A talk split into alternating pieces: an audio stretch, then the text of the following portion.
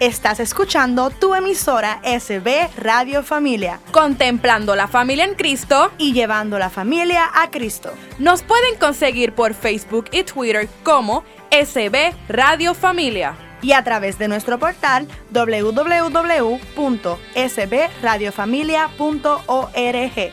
Esto es Radio Familia.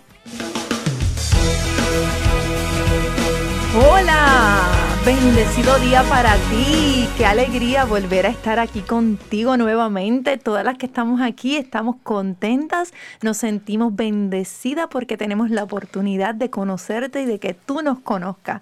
Así que bendecida y bienvenida a nuestro programa Soy Mujer a tu programa Soy Mujer.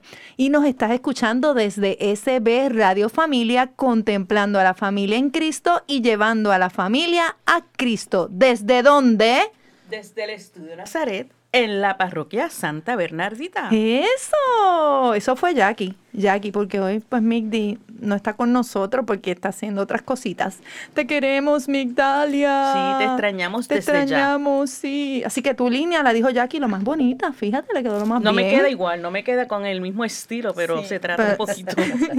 bueno, pues ya mencioné que Jackie está aquí con nosotros en el día de hoy y también está Betsaida. Saluda, Betsaida. Saludos, bendecida tarde a todos. Amén. Amén. Y hoy tenemos una nueva invitada a nuestra sala. Y estamos bien contentas, estamos bien gozosas de tener aquí a Anita. Saludos de paz y bien, el placer es para mí, oye. Y llevo un ratito aquí que bien se pasa y apenas ¿Viste? estamos comenzando. Y tenemos, hoy tenemos, Mm. hoy tenemos, les digo, les cuento que Betsaida nos preparó. ¿Se acuerdan de aquel programa que mencionamos que iba a ser un dip de pollo? Pero se le olvidó. Así que hoy nos Oh. regaló el dip. ¿Cómo está eso, Anita? Divino, divino. Jackie Sigue hablando también. allá lo que yo sigo comiendo yomi, acá. Que lo disfruten. Gracias, Betsy, gracias. Y que Dios siga bendiciendo esas manos poderosas. Amén. Y como todos los días, tenemos nuestro pensamiento del día, que lo sacó aquí nuestra invitada de hoy, Anita, claro. ¿Qué nos Y, cuentas, Anita? ¿Qué nos que dice sí, el Señor hoy? Espectacular y hermoso. Dice promesa de alegría. ¿Qué importa que otros te maldigan? Bendíceme tú, Señor. Pueden atacarme, pero guardarán avergonzados. En cambio, yo me alegraré.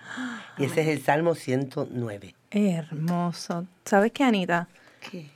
Dios se manifiesta de una manera en esos pensamientos, porque cada vez que, que nosotros sacamos un pensamiento de ahí, sin, porque eso tú no, tú no buscaste en todo ese paquete. No, pues, claro que no. Y, y- que y tan pronto lo vi, yo dije, qué acorde, Qué aco- bien. O así sea, qué, de- mismo. qué detalles, Señor, has, has tenido, tenido para con- con nosotros, ¡Ay, ¿verdad? qué rico! Así mismo es. Y Anita también va a ser la persona que nos va a leer nuestra lectura bíblica del día de hoy. Claro que sí, que la vamos a encontrar en Lucas 15, 24. Y dice, porque mi hijo estaba muerto y ha vuelto a la vida. Estaba perdido y fue encontrado. Y comenzó la fiesta. Amén, alabamos, Amén. Señor, qué Y comenzó la fiesta, porque aquí va a haber una fiesta. Hoy tenemos eh, un testimonio de vida hermoso que Anita nos va a compartir durante la tarde de hoy.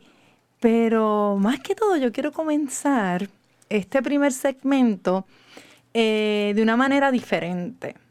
Anita es una persona eh, que conocemos muchos, muchos conocemos aquí en nuestra parroquia Santa Bernardita y en otras parroquias también. Porque cuando usted conozca el testimonio, eh, ella les va a decir, yo no le voy a decir nada, vamos. ella, ella les va a contar, ella les va a contar. Y ella es una fiel servidora del Señor y ha llevado su testimonio a muchas, muchas personas y ha ayudado a muchas personas su testimonio también.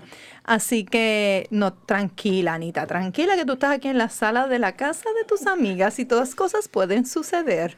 Don't worry. Acabo de, de, de mirar la botellita de agua. tranquila, tranquila. César nos ayuda con eso después. y como les iba diciendo, pues yo quiero que cada una de nosotras conocemos de una manera diferente o conocimos de una manera diferente a Anita. Eh, y que aunque sea un pedacito, eh, nosotras pues podamos ¿verdad? Aportar y la gente vaya conociendo a Anita por parte de nosotras y después ya en el próximo segmento, pues ella se abre y, nos da a conocer su vida. Así que pues, voy a empezar yo, voy a empezar yo. Y les cuento que aunque yo no llevo mucho tiempo, ¿verdad? En, Santa Bernardita, pero para mí es algo, son cu- cuatro años, yo creo, de cuatro a cinco años, que, Dios me dio la bendición de conocer esta hermosa comunidad.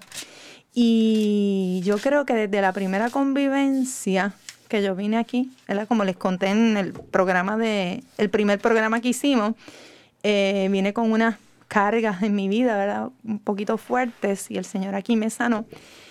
Y alguien me habló, yo creo que fue César, eh, me dijo, sí, fuiste tú, César, no digas que no. Está diciendo que no, pero sí fue él.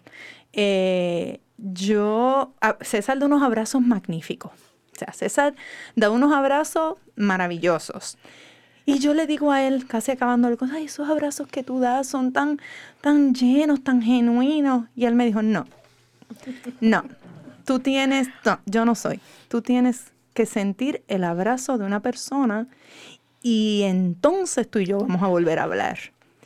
Y ahí fue que me presentó Anita. Me la llamó sin yo conocerla. Ahora dice que sí. ¿eh? Ahora recordó, recordó ese momento que yo no voy a olvidar jamás. Y, y él me trae a esta hermosa dama, guapísima. Si usted no la ha visto, yo se la voy a describir.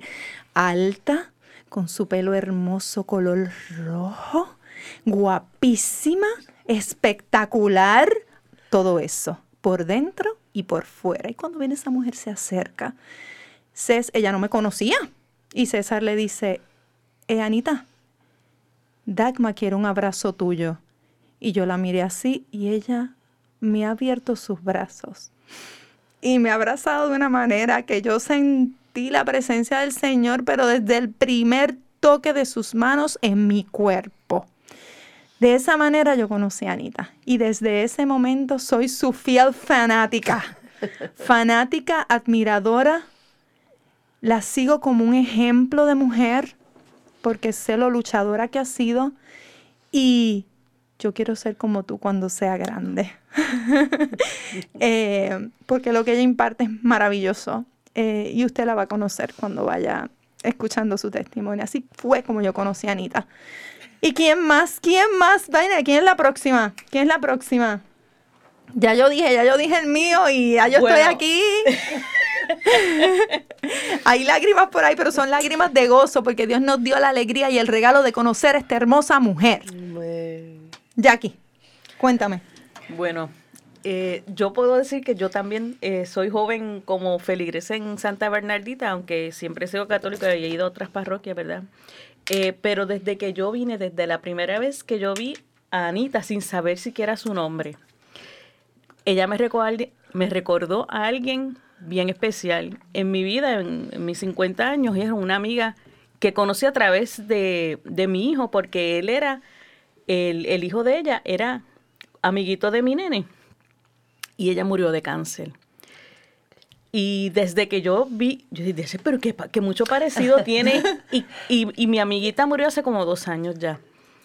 Pero cada vez que yo te veo, yo la veo a ella. Amén, que está para gozo y alegría. Te voy a enseñar la foto porque es impresionante. Y mi esposo dice, "Tía, Jacqueline, sí, que mucho se parece. Este, pero sí, este, conocí tu historia en, en, en una de las convivencias y luego en un programa que hicieron en, en EWTN WTN, sí, con Pepe Alonso. con Pepe Alonso eh, y fue bien impresionante. No conocía, ¿verdad? Eh, tu historia y que ahora la vas a compartir. Y que eh, yo la veo como un, un gran ejemplo de misericordia, de que Dios eh, es un Dios de fe, es un Dios de perdón y es un Dios de amor. Amén, así Amén.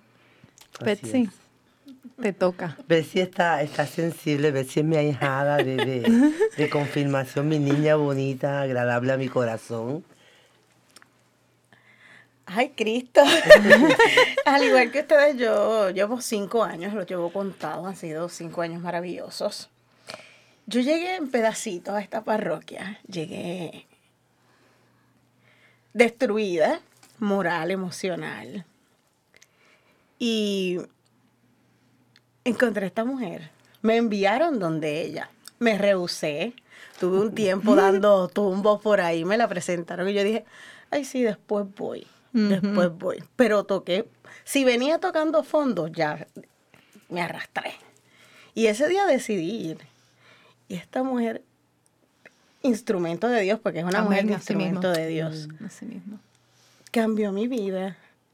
Tanto así que me confirmo, ¿y quién mejor que ella para ser mi madrina? Es que nadie podía ser mi madrina. Ella me ha regañado, ella me ha jalado, ella me ha estrujado, ella... Pero es ella, es una mamá. Y yo amo a mi mamá y todo el mundo sabe que yo... Pero si yo hubiese tenido la, la oportunidad de escoger una mamá, ella hubiese sido. Porque he tocado... Ella cambió mi vida. La cambió sin conocer su testimonio. Cuando lo conozco, más la amo. Porque oh Dios, Igual ¿cómo yo. una persona puede vivir tantas cosas y ser un instrumento Así de Dios? Por menos mismo. que eso, nos, nos apartamos de Dios, nos hacemos, renegamos de Dios. Y esta mujer es la mujer. Así mismo. Y yo la amo tanto. Yo te amo igual, cariño mío. Anita, qué rico, qué bendición. eh, eh, Y los que- abrazos son espectaculares. No, exacto. Viste, Yo, concuerdas conmigo. yo no los he probado, Ay, así pues que yo- hoy lo voy a oh, hacer. Claro que sí, tengo uno para ti, tengo dos y tres y cuatro. Y el que me conoce sabe que yo soy un poco reacia al contacto físico. Y esta mujer logró muchas cosas en, en mí como, como persona. Amén. Qué bendición. Así que Anita ha sido una bendición para nosotras, para muchas mujeres que a lo mejor no están aquí con nosotros ahora hablando, pero que sí están escuchando y que deben estar alzando así la mano. A mí también me tocó. Y, y me siento gozosa y alegre de, de estar compartiendo con Anita este momento, de verdad. Agradecida de que estés aquí. Amén, como Completamente. siempre- como siempre digo, gracias por tanto y, y quizás en algunos momentos perdón por tan poco. Pero gracias, de verdad. Lo más importante es que cuando usted la conozca, va a decir exactamente lo que nosotros decimos. Así que los vemos ya mismito con el tema de hoy que se llama He vuelto a vivir. Con Soy Mujer, tu programa. Regresamos ya prontito. Hola de nuevo, aquí estamos en nuestro, en nuestro segundo segmento y no hemos dicho el lema de nosotras. Esto es bien importante. Mm. Así que Anita, para que te lo aprendas, ya tú sabes tu línea, ya te la dije. Voy para allá. Soy bendecida. Soy hermosa. Soy exitosa. Soy mujer. Ay, qué rico. Eso es lo que queremos que todas ustedes se aprendan. Ese lema maravilloso para que usted lo diga todos los días y se lo crea. Así que, y ahora vamos a darle la oportunidad a nuestra invitada de presentarse y de que tú la conozcas. Así que, Anita, Claro que Este sí. programa es tuyo. pues gracias primero que nada por abrirme, ¿verdad? La- la- las líneas de este, de este eh, programa tan, tan hermoso. Me siento ungida, bendecida y, y más que agradecida. Y después de todo lo que ustedes han dicho, como que pues un poquito difícil, ¿verdad? No, no encuentro qué decirle, pero vamos a empezar. Ya todas hablaron del tiempo que llevan en Santa Bernardita. El 12 de diciembre del 2019 yo cumplo 20 años en Santa Wow. Bernardita. wow. 20 años de un caminar sostenido en su amor. Eh, es mi casa. Cuando no puedo venir aquí, siento que me falta algo. Este es mi refugio, mi consuelo. Este es mi lugar de jangueo, de reírme. Este es el lugar donde yo me puedo tirar a los pies del amado en esa capilla que está Amén, qué 724. rico, sí. Donde el Señor me ha dado a mí el, el privilegio y quizás el honor inmerecido de ser cofrade y de poder estar ahí adorándole, acompañándolo. Donde me puedo refugiar allá en el bosquecito, en la Ay, silla. sí, y, tan y sin que Charlie lo sepa, echarle comida a los pececitos.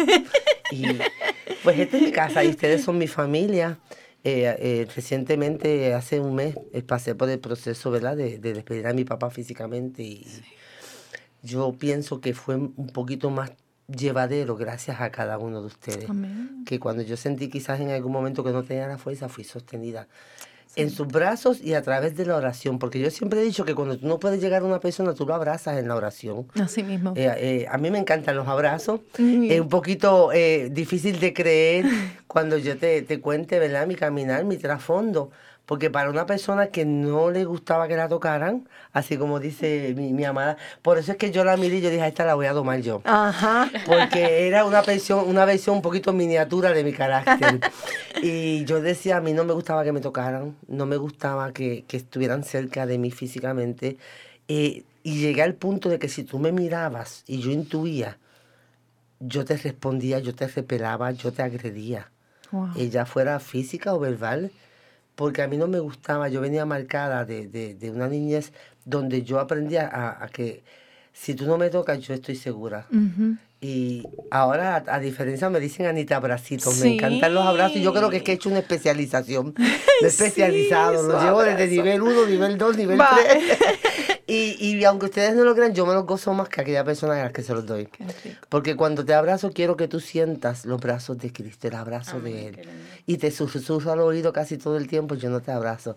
Es Él quien te abraza a través de mí. Te tengo una noticia. Ajá. Eso es lo que yo siento cuando tú me abrazas. Amén. Pues Yes. esa es la idea, estamos perfeccionando, ¿verdad? Eh, siendo instrumento del Señor, que, que eso lo aprendí yo también en una fundación que trabajo ahora que se llama Cristo Roto.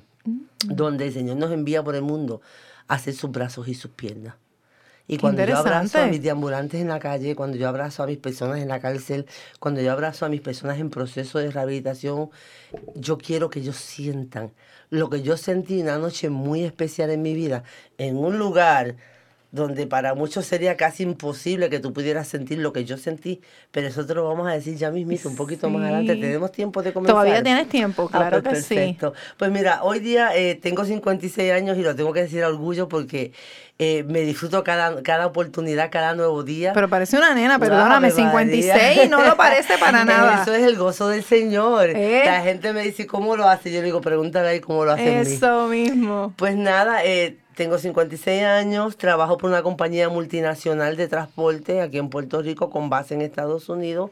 Me siento muy feliz con lo que hago, tengo una posición de confianza, administración y, y, eh, finanzas y compras y pues llevo ya 14 años con ellos.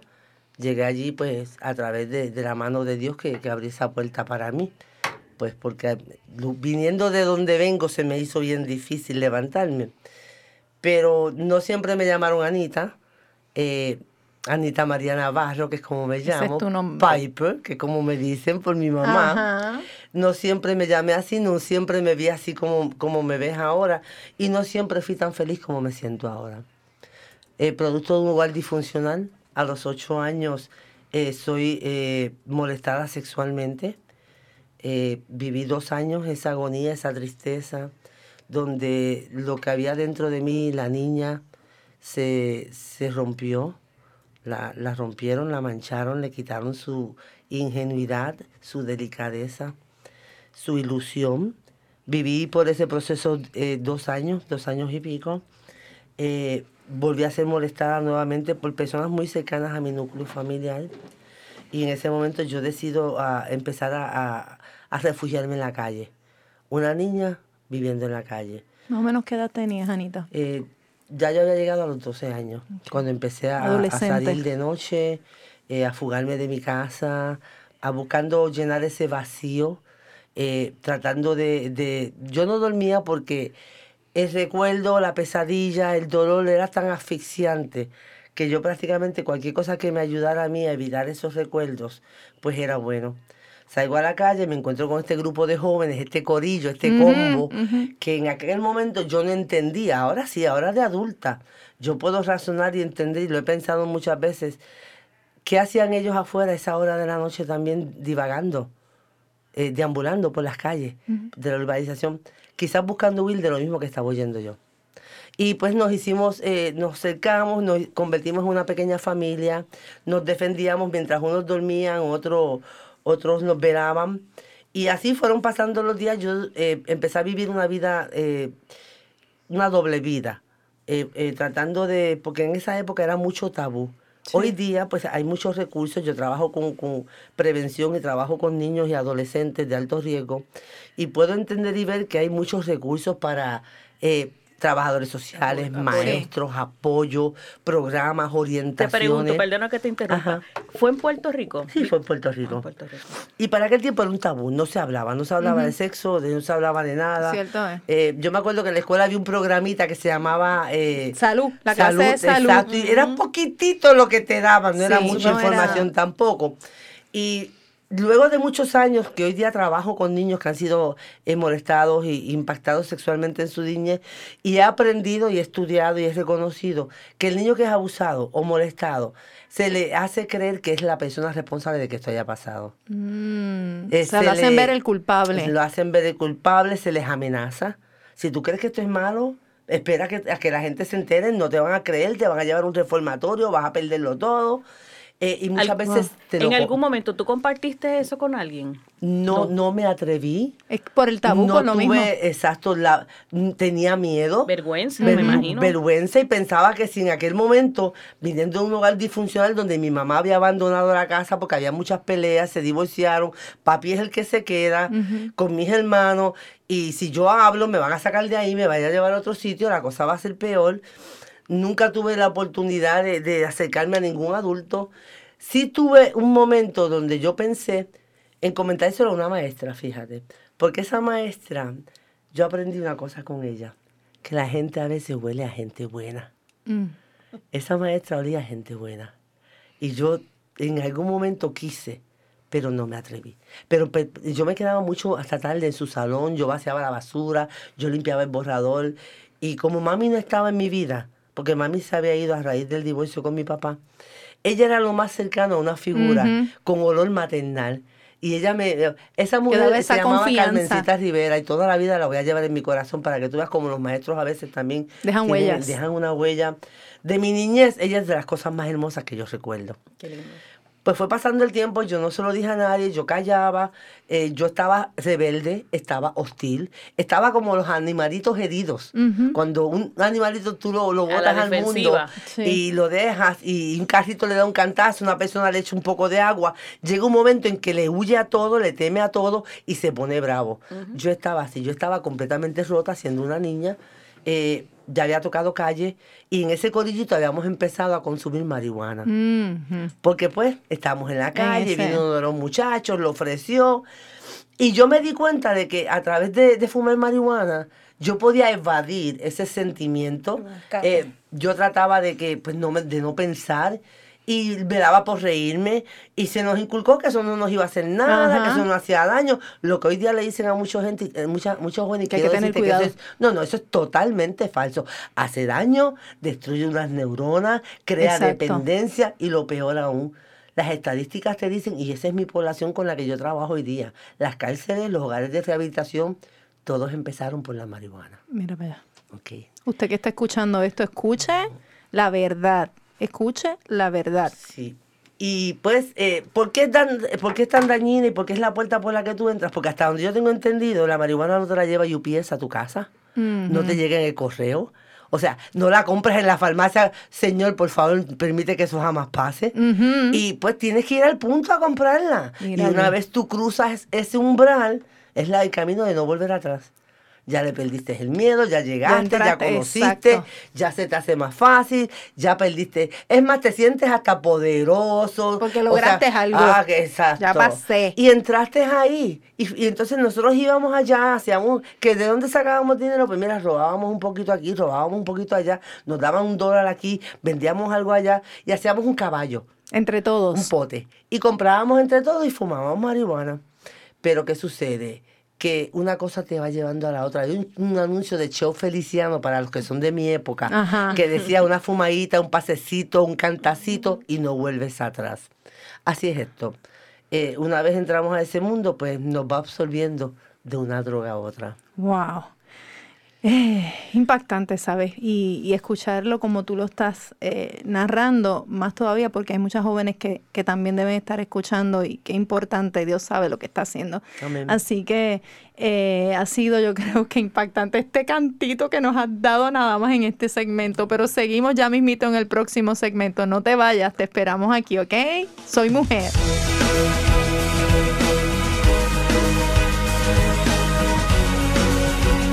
Estamos ya de vuelta en este interesantísimo programa de hoy. Te recuerdo que nos escuchas desde SB Radio Familia, contemplando la familia en Cristo y llevando la familia a Cristo desde... El Estudio Nazaret en la parroquia Santa Bernardita. Así mismo es. Y estamos en este tema interesantísimo. Estamos conociendo a Anita, estamos conociendo el testimonio. testimonio y aquí, eh, lo que estábamos en la pausa, Jackie tenía una, una pregunta. Sí, este, en estos tiempos, ahora que le cambian el nombre así un poco más eh, científico y le dicen cannabis, eh, lo digo hasta porque Más tengo... elegante para la distracción. Exactamente. Este, lo que me preocupa es que, por ejemplo, lo que son las clases bajas siempre recurren al punto. Entonces, eh, a la hora de la verdad, ellos están pintando que el cannabis pues ayuda a unas condiciones de salud, pero quienes realmente están entrando a esos centros no son los enfermos. Y es bien preocupante, sí, Sí. es bien preocupante, porque es que lo estamos presentando. Esto es un producto que se está mercadeando.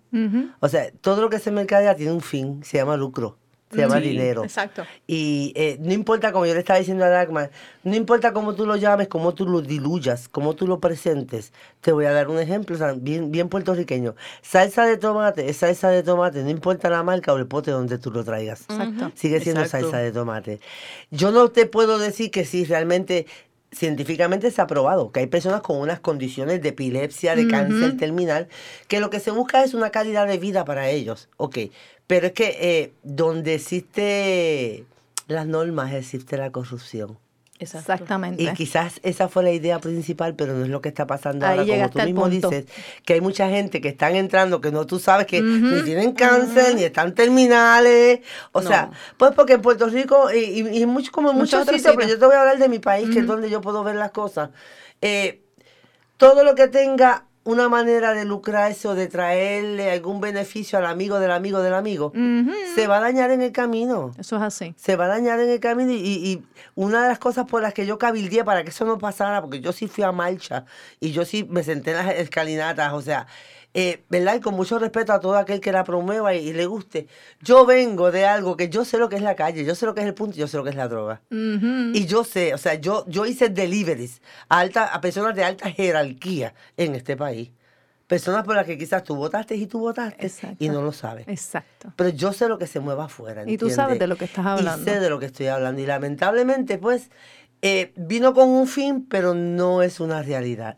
Como dijiste ahorita, se ha ido diluyendo y ahí es que donde van entrando. Pero sigamos con tu tema, que esto está Pues lo seguimos, sabes que yo no, quizás no te puedo eh, contar en una hora de, de No, tiempo claro. una vida de 20 años, Ujú. pero quiero, quiero hacer una pausa y explicarte por qué lo estoy haciendo. Muchas personas se han acercado a mí y me preguntan por qué después de tanto tiempo sigues llevando tu testimonio. La respuesta es sencilla. Él no me sacó a mí de donde me sacó para que yo me sentara en casa a ver la novela. Así mismo. Él me sacó de donde me sacó para que yo fuera una inyección de fe, para que yo fuera testimonio vivo de lo que es Él. Yo no he hecho nada, Él es quien ha hecho en mí. Amén. ¿Por qué lo doy? Doy mi testimonio para las abuelitas, para las madres, para las hermanas, para los padres, para los que tienen un familiar, porque la estadística dice que por lo menos uno de cada familia en algún momento de la vida va a pasar por este proceso, que es una enfermedad. Así. ¿ok?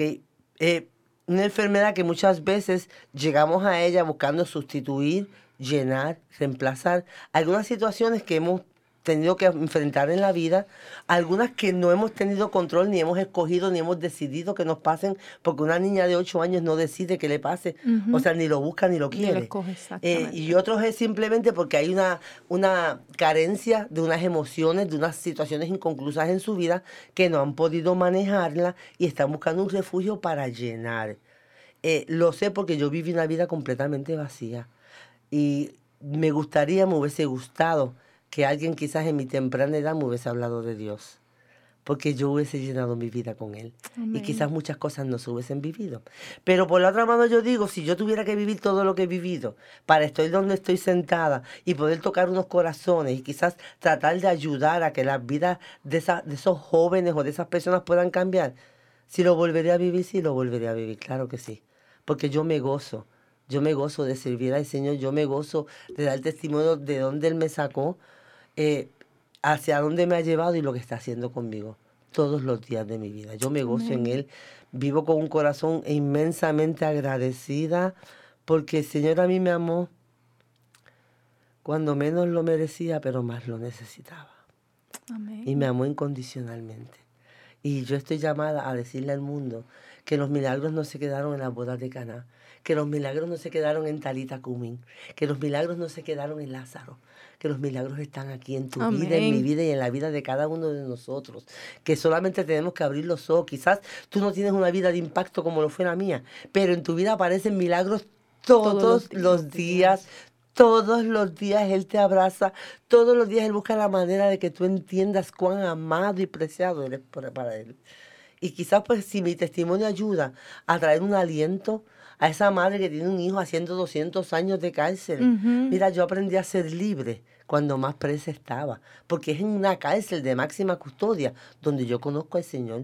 Después de haber dado tumbos en la vida de aquella niña de 8 años que se fue a la calle a los 10 años, que tuvo, a los 12 fumaba marihuana, a los 14 se metía cocaína, a los 16 ya había tocado la heroína, a los 18 estaba viviendo con, con, con uno de los, eh, dejar como de los capotes de la droga en Puerto Rico, que ya a los 20 y pico ella se había vuelto una gatillera, una mula, eh, estaba manejando, estaba en el narcotráfico, ya no era Anita, era la cana, era la beba, era la gringa.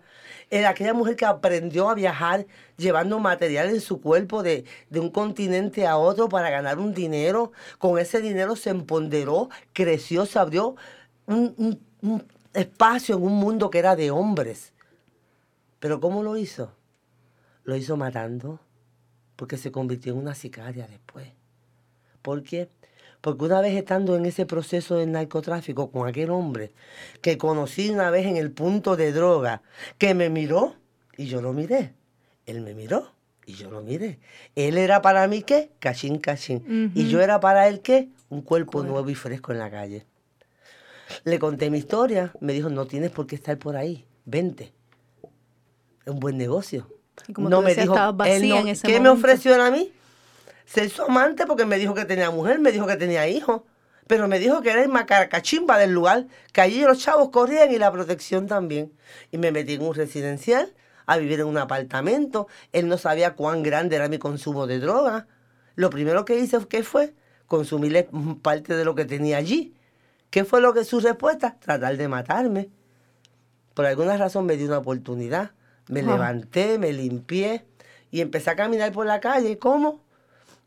brigando con el narcotráfico. Una cosa que me impactó es que el lugar donde yo estaba quedándome y hospedándome. Eso fue, perdóname, cuando lo deja, cuando se dejaron, tú empezaste a. No, estando con él. Estando con él. Estando con él porque él era el que tenía el poder en el momento. Y yo me hice su amante. Y después me decidí quitarme de la droga porque había, pues, para estar con él había que quitarse porque tú no.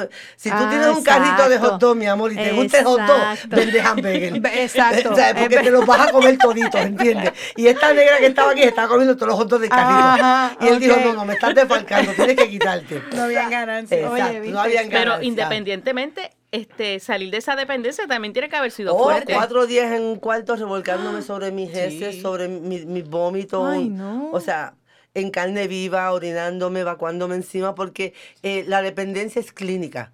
Es, es, o sea, es un diabético que no tiene su insulina, es un epiléptico que no tiene su dilantín y es un adicto que no tiene su droga. Romper es horrible, pero después que yo me levanté yo juré que no volvía, porque es tan y tan horroroso y horrible que yo no podía ni siquiera pensar que iba a volver a pasar por ese proceso o alguna segunda vez en mi vida, eso no iba a ser posible. Pero entonces me dio un vicio que era peor, el del poder, la adrenalina. ¿Y qué vi yo allí en aquel apartamento? Gente con alma, que caminaban, fíjate, distinto a los que no la tenían. Tenían, cargaban como una autoridad como un control, como una fortaleza, y yo dije, yo quiero de eso. Yo quiero de eso. Y como dicen, ¿verdad? Que en el momento de la seducción, todas somos mujeres casi las que nos estamos escuchando, con el respeto de mis hombres, cuando nosotras decimos seducir, conseguimos lo que queremos. Eso es así. Y aquella noche estando con mi amante, yo lo seduje y le dije, quiero un alma. ¿Para qué? Quiero un alma. Aquí están pasando cosas raras. Para hacerte cuento largo, corta el otro día. Después de una noche intensa de placer, me consiguió el alma. Y yo me sentí Lo primero que me pasó por la mente cuando yo tuve un alma en mi mano fue, jamás nadie me va a volver a hacer daño. Tenías el poder en tus manos. me va a lastimar. Porque eso era todo lo que aquel pedazo de hierro significaba para mí. Y era lo que tú Yo venía también. golpeada, yo venía sufrida, yo venía lastimada, yo venía usada. Yo ya no quería que nadie más me volviera a tocar. Y ahí me volví la intocable, como estaba hablando ahorita. No me abraces, no me toques, no me mires. Si me miras dos veces, vamos a tener problemas. Cuídate. ¿Y qué te puedo decir? Empecé a correr la calle con él, en un apartamento donde habían drogas, donde habían armas, eh, hasta que la primera vez eh, me encontré con una persona que me hizo la conexión para hacer mula y empecé a viajar llevando kilos sobre mi cuerpo, amarrados en una faja, con una ropa suelta, viajando, llegábamos allá al, al lugar de destino, allá yo tenía unos kilos, que son unas tabletas, amarradas al cuerpo. Para aquel tiempo no habían perros, no habían lasers, se, trabajaba por pulso, por con... si sudabas, llevabas algo. Si gagueabas, llegabas algo. Si ta- tamudeabas o tambaleabas, llevabas algo. Pero como yo tenía el Era control- visual. Sangre fría. Oh, Era sangre visual. muy fría. Así, mira, en la calle no se vive, en la calle se sobrevive. Se sobrevive. Y yo había aprendido a sobrevivir. Por lo tanto, a mí no me temblaba el pulso. Yo podía montarme feliz con dos kilos en aquel viaje, viajaba feliz, iba al baño, me quitaba todo, lo echaba en un bulto, llegaba al lugar de destino, me abrían el baúl, allí estaba la limusina, te echabas todo y te daban un sobre con 5 mil dólares y un pasaje de regreso. Y nadie se daba cuenta que tú tenías todo eso Hice encima. sobre 15 viajes. Wow. Hasta que una por poco me cogen. Y cuando a ti te van a coger en ese momento, pues tienes que, que botar todo lo que tienes y ya no eres rentable. O sea, que no vuelves de nuevo a eso. No vuelves a eso. Wow. Señores, esto se pone cada vez más interesante y en el sentido positivo, porque de esto estamos aprendiendo mucho. Así que no te vayas. Regresamos al último segmento y vemos la conclusión de cómo el Señor toca a Anita y ella vuelve a vivir. He vuelto a vivir. He vuelto a vivir es el tema de hoy y continuamos escuchándote, Anita. Pues te voy- a tratar de, de compactar esto en los minutitos que nos quedan lo más rápido posible. Luego de, de- de haber eh, tenido que dejar de ser eh, mula, porque pues ya no era negociable, pues otra persona se me acerca y me ofrece el trabajo de sicaria, que es donde te pagan por, por, por ejecutar a personas. Recuerda que yo estoy vacía, que yo estoy rota. Yo estoy harta de odio. Yo no tengo amor, ni emociones, ni nada en mi vida. O sea, lo mío es cuidarme yo, protegerme yo, buscar mi economía, mi, mi- mi economía, mi, mi- mi estabilidad. Y pues ya yo no era amante, ya yo era socia, porque en los viajes de mula yo había hecho un dinero. Eh, yo tuve que vivir la experiencia de ver cuando lo ejecutaron a él en mi presencia. Es la primera vez que yo vi una persona, y verdad, un poquito fuerte lo que voy a decir, pero una persona completamente desmembrada porque a él le dieron 74 disparos, tiros de diferentes calibres. Y aunque yo nunca lo amé, porque entre nosotros no hubo amor, había negocio y conveniencia, era la única persona que hasta ese momento había, había, me había abierto una puerta y me había llevado hasta donde yo estaba.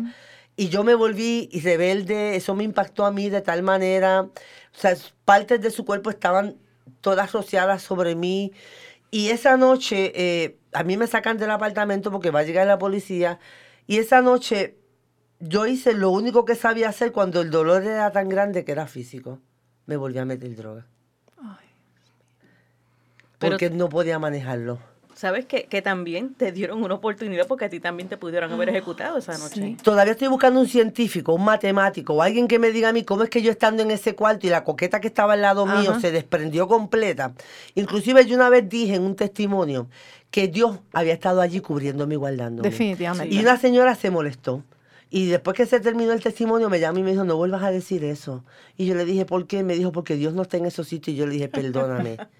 Yo no sé si tú, Dios, no está, pero el mío, definitivamente. Todo el proceso de mi vida estuvo a mi lado. Así mismo. ¿Sabes cuál es la diferencia? Que cuando tú haces las cosas agradables al Señor, Él está contigo y sonríe. En mi caso, el Señor tuvo que haber estado llorando toda la vida, diciendo, mira mi pequeña cómo sufre. Pero mira, esos fueron llamados que Dios te está dando y que no los, no los que no lo escuchaste. vi, no lo vi porque Sí. estaba ciega de dolor y de odio.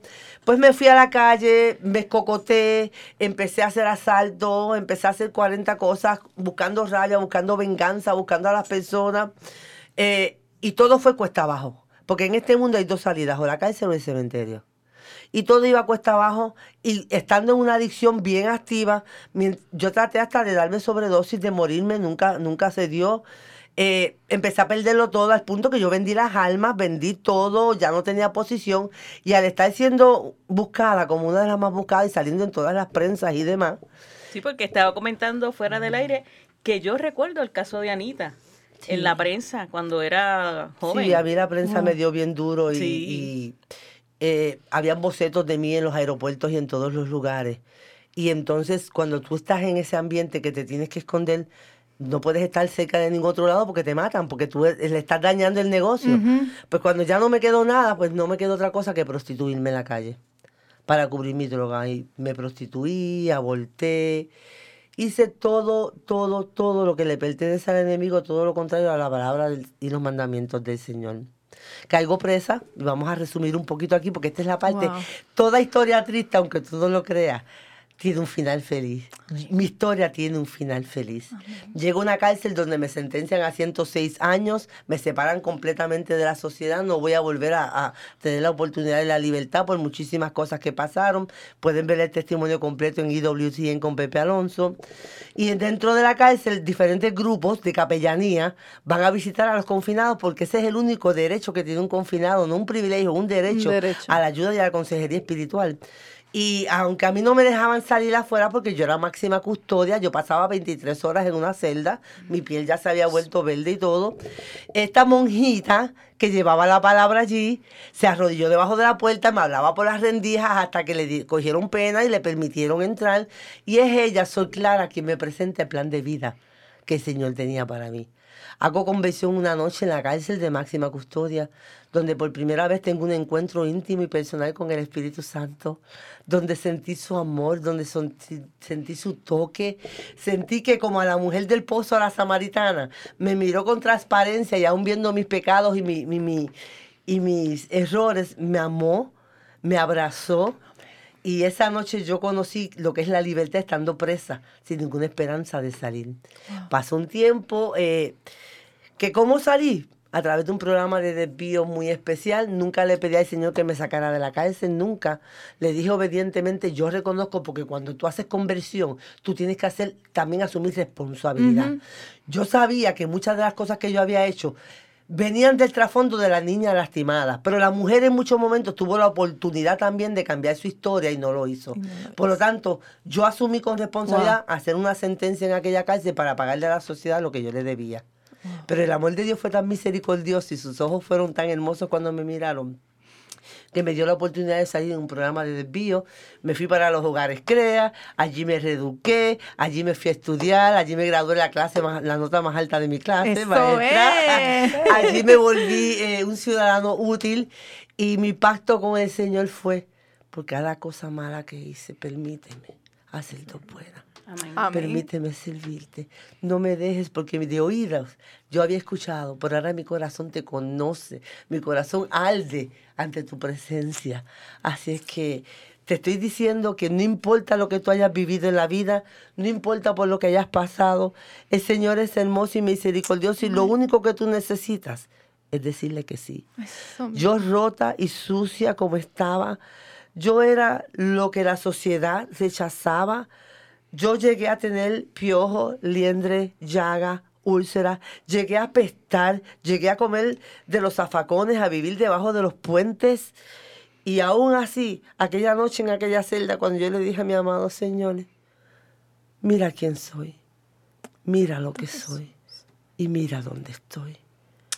Si aún así, rota, sucia, mala, tú me quieres, yo levanto mis manos y me rindo delante de ti. Amén. Y esa fue mi primera experiencia. Y he sentido esa misma emoción y ese mismo amor, porque la fe se provoca.